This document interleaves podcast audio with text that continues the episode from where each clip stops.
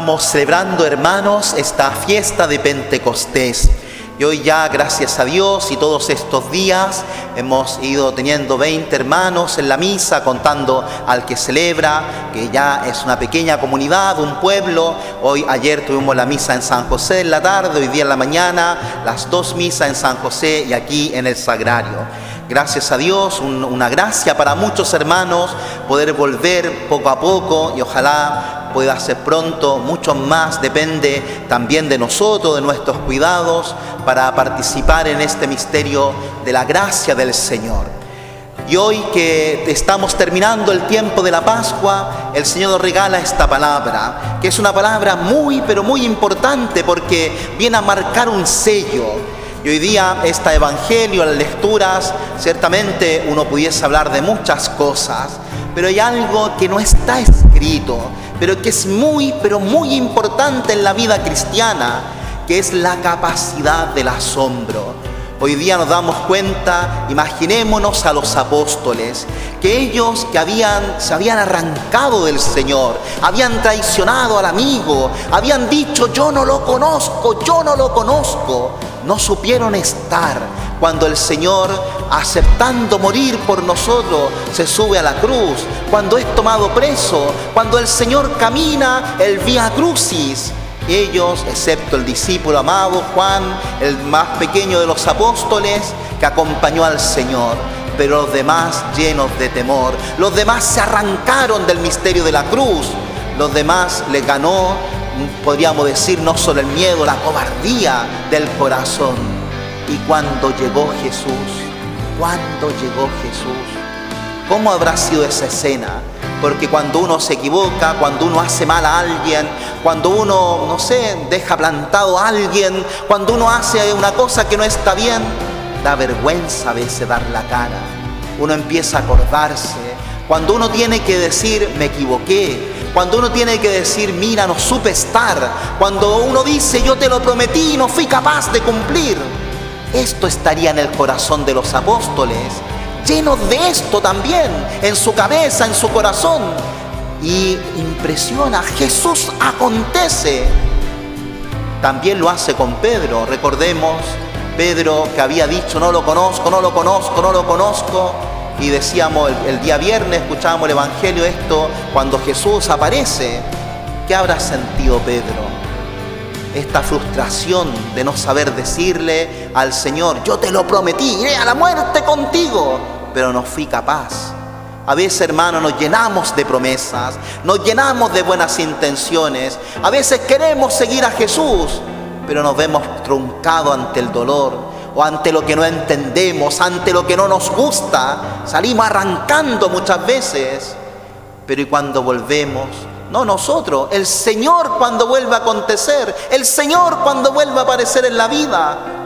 ¿Qué hace el Señor? ¿Qué haría yo? No sé, cada uno pregúnteselo. A veces lleno de vergüenza, a veces quizá empezar a justificarse como lo hizo, lo hizo el hijo pródigo, ¿no? Es que yo, mira, hice esto, Padre, he pecado, he pecado. Quizás le diríamos eso al Señor, lleno de vergüenza, Señor, te lo prometí, pero no fui capaz. Pero el Señor, ¿qué dice Jesús a Pedro? ¿Me amas? Jesús no le dice, me traicionaste. Jesús no le dice, mira cómo fuiste, me prometiste y no cumpliste. Jesús no es el demonio que acusa, no es el que enrostra el pecado en la cara, no es el que trae el pasado al presente. Mira lo que te equivocaste, mira cómo has sido inconsecuente. Eso es el demonio. Jesús es el que ama, Jesús es el que perdona, Jesús es el que trae la paz. La paz esté con ustedes en medio de la vergüenza, en medio de aquel dolor que es, que es decir no lo conozco al Señor y arrancarse, aparece Jesús preguntando lo esencial, dando lo esencial. ¿Me amas? La paz esté contigo.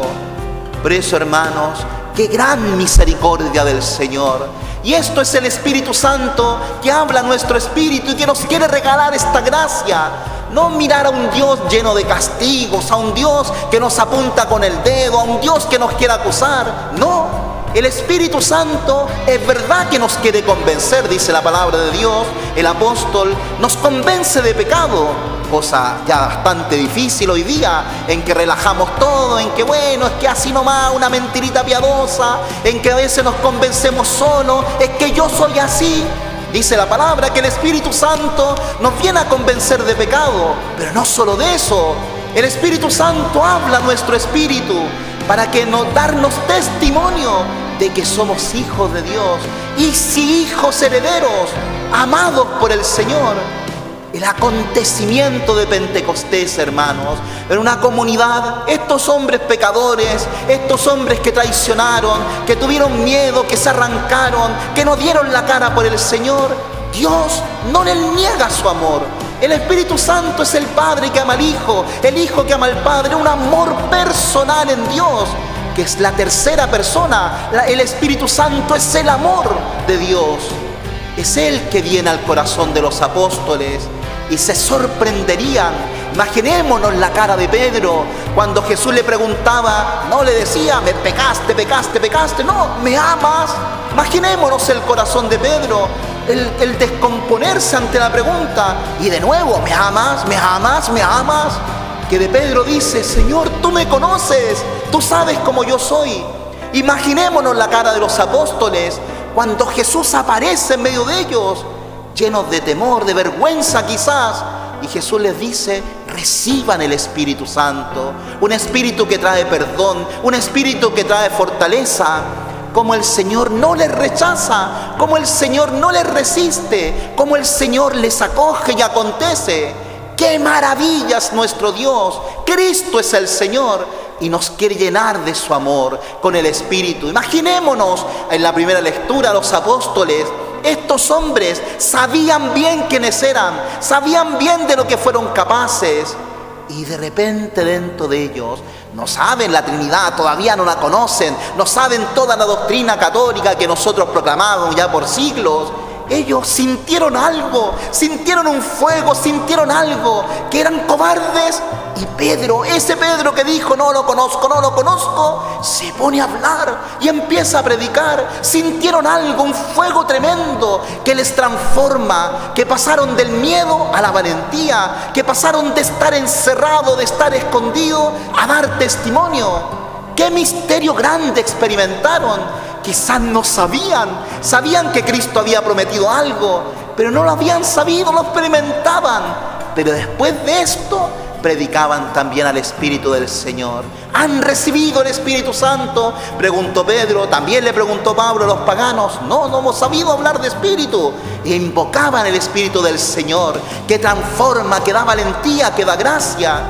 Por eso, hermanos, Dejémonos conducir por el Señor. Dejémonos sorprender por la gracia de Dios. Es el Señor que lleva todo. Es el Señor que saldrá a nuestro encuentro y lo hace. Es el Señor que nos recrea. Es el Señor que nos llena, como dice la segunda lectura, de carismas, de gracias. Es el Señor, hermanos, que nos va haciendo nuevos. Por eso, ¿y cómo lo hace el Señor?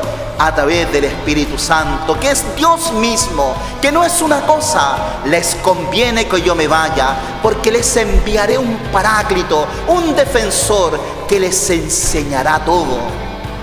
Y es el Espíritu que recibimos en el bautismo, que se planifica en la confirmación, que nos vamos recibiendo en la oración. Es el Espíritu que nos trae a celebrar los sacramentos. Es el que nos mueve a la reconciliación. Es el Espíritu del Señor que nos hace vivir el Evangelio cada día.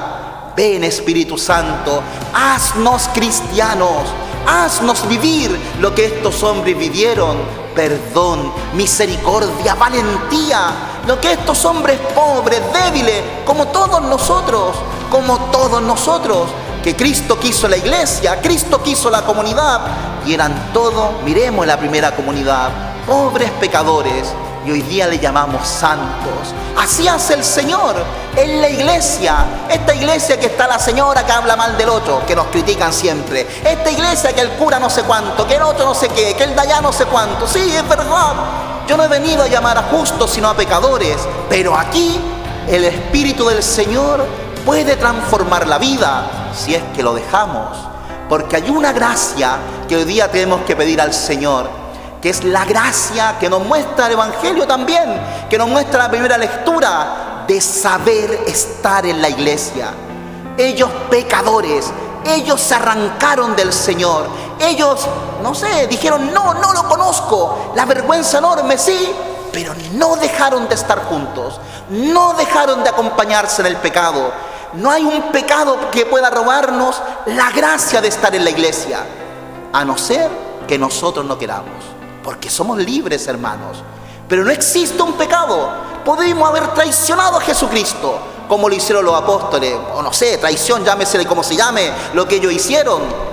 Desconocieron, se arrancaron, cobardía, sí, como sea. Pero no dejaron de estar juntos, no dejaron de estar en la comunidad cristiana, no dejaron de participar en la vida de la iglesia. Me voy de la iglesia, esta iglesia, ah, la iglesia no sé cuánto. Es el discurso de hoy de muchos.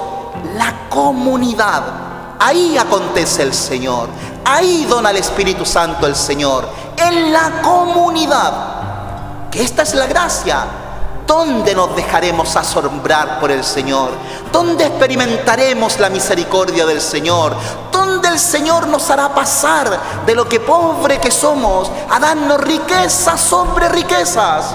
Es en la comunidad cristiana. Por eso lo que nos pide el Señor no es que hagamos solamente, nos pide fidelidad, nos pide obediencia, nos pide perseverancia a aquello que Él mismo nos da. Esperen que vendrá el Espíritu Santo y los apóstoles, en medio de su pecado, en medio de su rechazo a Cristo, con la vergüenza que tenían, le hicieron caso a Jesús. Esperaron juntos eso que Él había prometido. Por eso hoy día, hermanos, vivamos la vida de la fe con otros. No es un intimismo la vida cristiana, no es un yo y Dios y estamos listos, es una vida comunitaria y hoy día la palabra nos lo muestra. Aquí se recibe el Espíritu Santo. Aquí se experimenta el perdón de los pecados. A quienes ustedes le perdonen, le quedan perdonados. Aquí se reciben los carismas que dice la segunda lectura. Aquí. Y no en nuestra encierro, no en nuestro enclaustramiento, en nuestra pandemia espiritual personal. No, de cara a los otros, con los otros. Quizás mejores o peores que yo, pero comunidad Hoy día pidámosle al Señor en esta fiesta, en el cumpleaños de la iglesia.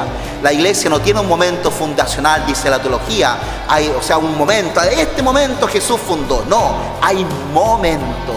La elección de Pedro, la elección de los discípulos, la venida del Espíritu Santo, la misma cruz del Señor. Como nace Eva del costado de Adán, así nace la iglesia, dice el concilio, porque es un camino es un camino la iglesia. Y de hecho así le llamaban a los primeros cristianos, los del camino. Porque la fe es esto. La fe no es algo estático. El Señor va llamando a quien quiere. Va cambiando, va transformando. Se sorprendieron. Imaginémonos a los otros apóstoles viendo a Pedro. Si lo conocían, viendo a Pedro cuando le arrancó la oreja al otro, viendo a Pedro, no lo conozco, no lo conozco, supieron que se arrancó del Señor y ahora los otros viéndole hablar delante de la gente, la comunidad en la que ve mejor la transformación de los hermanos. Es en la comunidad donde vemos cómo el Señor va santificando al otro, porque viendo que Dios obra, viendo que Dios transforma al otro, también me animo yo. Es la esperanza. El Espíritu Santo trae esperanza y lo hace en la vida de la comunidad. Sigamos celebrando la Santa Misa de Pentecostés, pidiendo lo que sea, porque Jesús lo dijo, pidan y se les dará. Y dijo, pidan especialmente el Espíritu Santo. Pidan a Dios mismo, porque podemos pedir cositas, buenas todas, pero pedimos a Dios que venga a nuestro corazón, que Él nos modele, que Él nos encamine, que Él nos haga felices. Hoy hagámoslo. Que María, la llena de gracia, la llena del Espíritu del Señor, nos ayuda a decir siempre, como ella lo dijo, como dijo en, ese momento tan hermoso de la encarnación, que se haga en mí según tu palabra. Que así sea.